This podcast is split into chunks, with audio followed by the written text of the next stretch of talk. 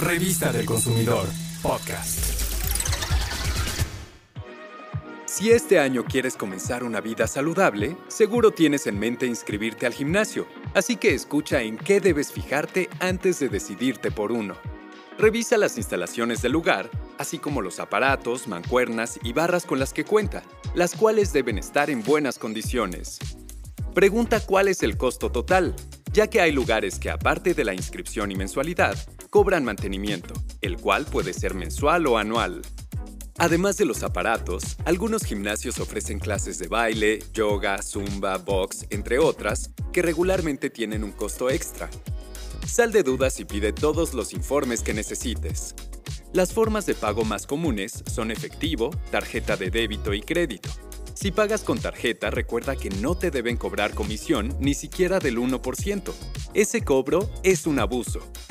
En algunos de estos lugares existen membresías individuales, para parejas, amigos, familiares e incluso de temporada. Considera cuáles son sus precios, beneficios y si realmente te conviene adquirirla. Ojo, no es recomendable pagar por adelantado, ya que no hay certeza sobre qué sucederá en el futuro. Por ejemplo, si cierran el lugar, te lastimes o tengas algún problema de salud. También debes averiguar si su personal está capacitado y certificado. Además, debes preguntar si la asesoría personal la incluye el gimnasio o tiene un costo aparte. Antes de elegir un gimnasio, es importante que revises su ubicación y si te queda cerca del trabajo o de casa. La cercanía es esencial para evitar el tráfico, pagar estacionamiento y gastar mucho tiempo en trasladarte. Revisa muy bien el contrato antes de firmarlo. Lee los términos y condiciones del servicio y entérate de cuáles son los derechos y obligaciones que debes cumplir. Si hay penalización por incumplimiento de pagos en las fechas establecidas, pide que te expliquen cómo se lleva a cabo y a cuánto asciende. También es importante saber cómo se realiza la renovación y terminación del contrato. Si se renueva automáticamente por periodos iguales, debes estar al pendiente de la fecha de renovación sobre todo si ya no deseas continuar con ese servicio. Tienes que avisar con la anticipación señalada en el contrato y de la forma indicada, ya sea de manera presencial, por correo electrónico o por escrito. Dejar de pagar no significa que te hayas dado de baja. Evita problemas y recargos. Checa también la privacidad de tus datos.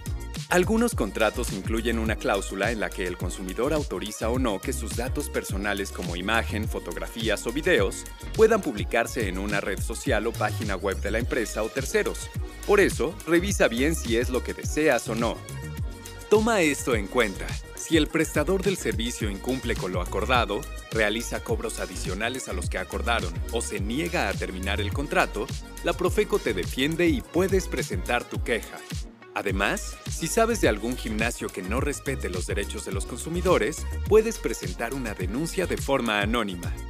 Para más información, contáctanos en redes sociales. Consulta el sitio www.gov.mx Profeco o la edición 563 de la Revista del Consumidor, en la cual se muestra una tabla con la lista de los gimnasios que han generado más inconformidades y el porcentaje de conciliación que han ofrecido.